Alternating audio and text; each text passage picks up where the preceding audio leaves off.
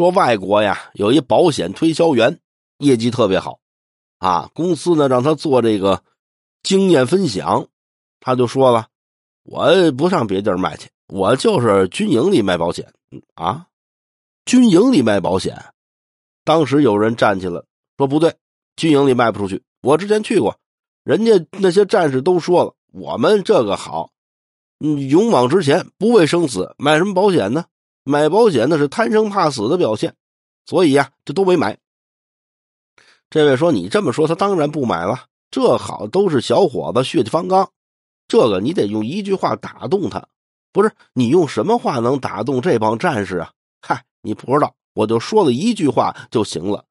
哪句话呀？我就告诉他们，你们也不想想，真到上战场的时候，国家是派那些有保险的上战场，还是没保险的上战场啊？”